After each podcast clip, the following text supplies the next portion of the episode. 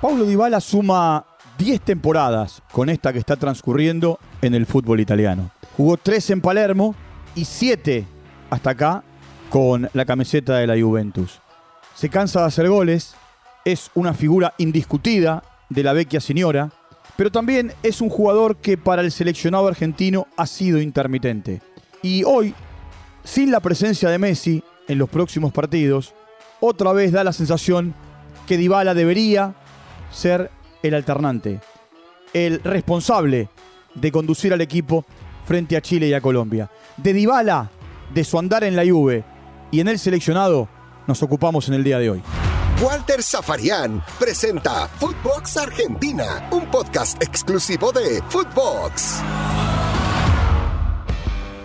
Va a parecer raro lo que voy a decir, pero bueno, eh, es un poco difícil jugar con él personalmente porque jugamos en la misma posición y, y bueno, eh, yo trato de respetar siempre su espacio dentro de la cancha y, sentirme lo más cómodo posible, pero bueno, jugamos en la misma posición. Entonces, eh, seguramente soy yo el que tengo que adaptarme más a él, tratar de, de, ayudarlo de donde puedo y bueno, hacerlo sentir cómodo dentro de la cancha cada vez que, que me toque jugar con él.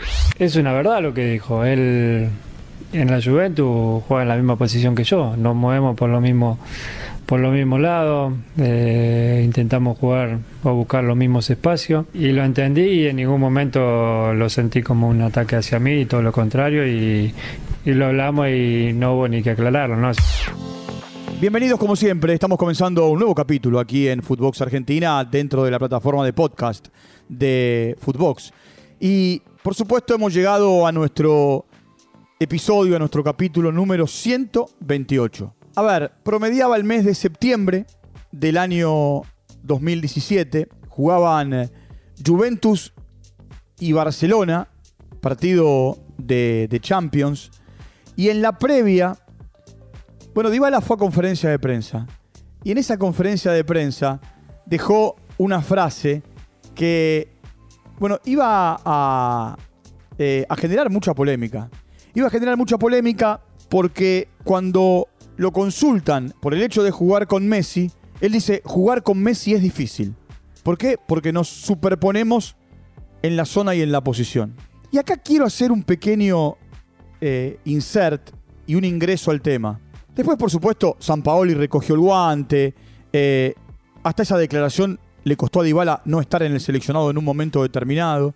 Él mismo después reconoció, sí puedo jugar con Messi. Eh, Messi hasta también le dio un guiño Estuvo un tiempo fuera del seleccionado. Fue parte de la Copa América, más allá de haber estado en el Mundial de Rusia, eh, parte de la Copa América en 2019. Después, con intermitencias y, lesiones, se quedó afuera. Y hoy está en eh, un momento tremendo de la temporada. Y ahora, más allá de los números, eh, porque hoy acumula 111 goles con la camiseta de la Juventus, está decimoprimero en la lista de máximos goleadores de la historia de la Juve está a dos de meterse entre los 10 y está a cuatro goles de alcanzar a un tal Roberto Baggio. Y por supuesto, todos sabemos lo que Baggio significa para, para la Juve. Ese Dybala que se debate en eh, definir si va a renovar o no va a renovar con la Juve la próxima temporada. Algunos dicen que tiene de palabra un acuerdo con el Inter a partir de las probables salidas del chileno Vidal y del uruguayo Matías Vecino para la próxima temporada. Eh, ese gol de hace poco, eh, referenciando con una mirada a Pavel Nedved, el exjugador de la Juve, pero también vicepresidente. Un pequeño detalle. Hasta acá acumula 22 partidos en la temporada en todas las competencias. Ha marcado 11 goles, dio 4 asistencias. Viene de marcar un lindo gol en eh, el campeonato, el fin de semana en la Serie A. Viene de anotar en Copa Italia, entró a jugar el tramo final, la última media hora, y, terminó marcando el tercer gol de su equipo, que terminó clasificándose. Eh, ahora, cuando yo decía un pequeño, un pequeño insert, digo, hay un Dybala que con Darío Franco debuta en Instituto, allá por la temporada 2011-2012, cuando Instituto de Córdoba pierde la categoría eh, y, bueno, Dybala es promovido. Aquí otro pequeño insert. Dybala nunca jugó en primera en la Argentina. Porque de instituto, en segunda, eh, se fue a Palermo y se fue a Palermo a segunda división. Después, por supuesto, con Palermo ascendió y terminó eh, consolidándose y llegando a la Juve. Eh, ese Dybala que tiene una bandera con la manera de festejar, ¿no? Con sus dedos en los ojos. Ese Dybala al que el hincha juventino venera. Es alguien a quien eh, el público argentino mira de costado cuando juega por el seleccionado.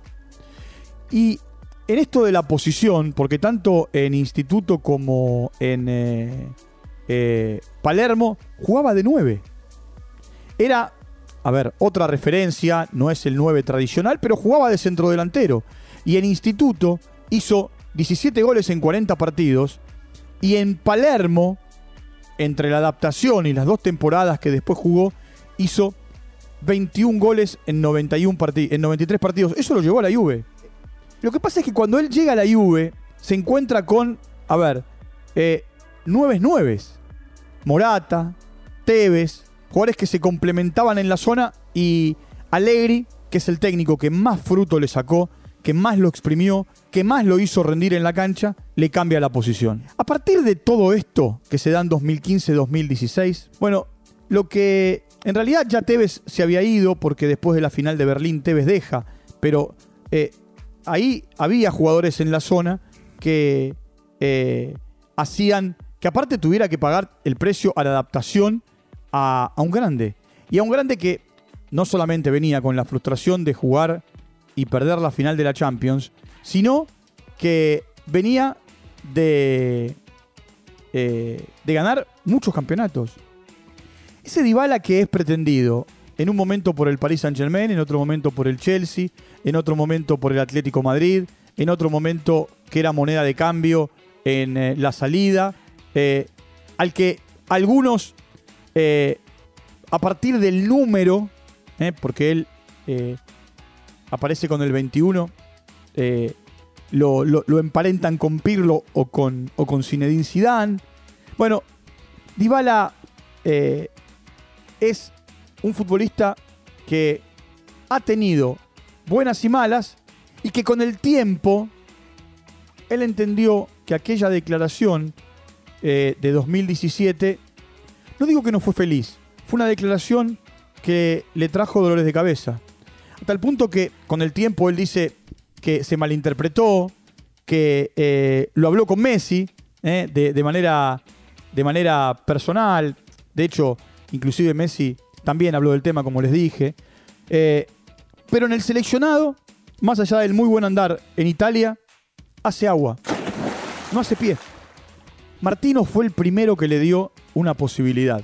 Eh, y en realidad él había sido convocado por Perazo para los seleccionados sub-20, pero en la selección mayor Martino fue el que le dio la primera, la primera posibilidad, lo, lo convocó y lo fue llevando de a poco. Y me acuerdo que en un momento determinado, con Bausa ya de técnico del seleccionado argentino, tras la salida de Martino, Bausa apostaba mucho a Dybala, mucho.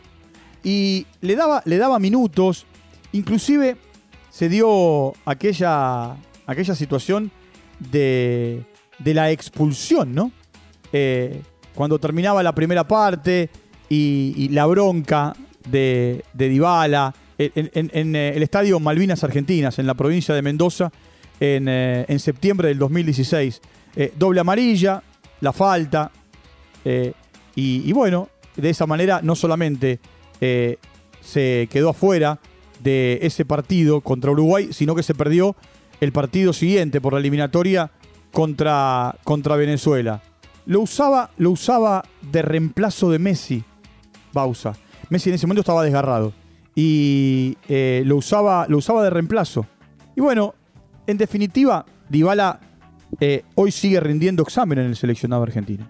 Para lo que viene, que es la convocatoria contra Chile y Colombia por las eliminatorias, y sin Messi, otra vez Dybala aparece como eh, el, reemplazante, el alternante.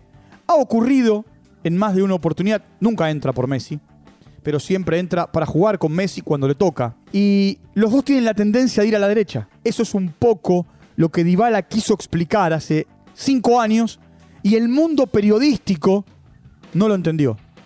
Es más, me acuerdo que en aquel momento Javier Saviola salió a, entre comillas, bancar a Dybala diciendo que tenía razón que era difícil jugar con Messi. Pero no porque Messi sea difícil de jugar y de entender en la cancha, sino por la superposición y la manera que tiene Leonel de ser un extremo determinado en un momento, de jugar de organizador o de, bueno, un 9 retrasado, arrancando de atrás, pero con la tendencia de, de ir a la derecha. Algo que le pasó a Maradona también. ¿eh? Diego también tenía la tendencia, por su perfil, de arrancar del, del medio e ir a la derecha. Y eh, en un momento Basile le dijo, vas a la izquierda, necesito que juegues por la izquierda. Y Diego le decía, es mi tendencia, es mi manera. Yo no estoy comparando a Messi con Maradona ni con Dybala, simplemente con jugadores que tienen una manera de moverse en la cancha. Dybala hoy está jugando sus últimos seis meses de contrato en la Juve, veremos si renueva o no, todo indicaría, y hablo en potencial, que va a tener un nuevo destino, y que estos partidos contra Chile y Colombia, más los partidos con Ecuador y, Venezuela, más los amistosos con Italia y el próximo que se pueda cerrar a mitad de año, van a determinar si finalmente está en la lista de 23 que va a la Copa del Mundo. Hoy es de los jugadores que está con un asterisco. No tiene un lugar asegurado, pero sí está en carrera. Como algunos otros jugadores que luchan por meterse en la lista definitiva de Qatar 2022. Scaloni le da lugar, le da convocatorias, le da, le da minutos, le da la posibilidad de demostrarse, pero es él el que debe definir ser en la selección el Dybala que es en la Juventus. Ese Dybala determinante a la hora de tomar la pelota, de encarar, de driblear, de dejar rivales en el camino y de convertir goles. ¿Le falta confianza? Puede ser. Eh, ¿Sigue con esa idea de la superposición con Messi? También puede ser. Lo cierto es que Dybala depende de Dybala. Si Dybala entiende que él es importante para el equipo, que se siente útil para lo que el técnico le pide y que con confianza puede conseguir los objetivos, no tengo ninguna duda que va a estar en la Copa del Mundo en la lista definitiva, por ahora de 23. Pero en este momento, signo de pregunta para determinar si será o no parte de la convocatoria. Dybala y su juego. Una cosa es el Dybala de la Juve, otra cosa es el Dybala del seleccionado. Una cosa es el Dybala venerado en Italia y otra cosa es el Dybala mirado de costado por el hincha del seleccionado argentino. Punto final para nuestro encuentro del día de hoy. Nos vamos a reencontrar en cualquier, en cualquier momento. Les recuerdo, Footbox, Footbox Argentina. Allí nos encuentran, nos siguen los 7 días, las 24 horas. Eh, estamos pendientes de todo lo que ustedes quieran saber en cuanto a podcast que eh, tienen que ver con el fútbol, porque entre ustedes y nosotros hablamos de fútbol. Un abrazo grande y nos reencontramos en cualquier momento. Chao, hasta la próxima. Footbox Argentina con Walter Zafarian, podcast exclusivo de Footbox.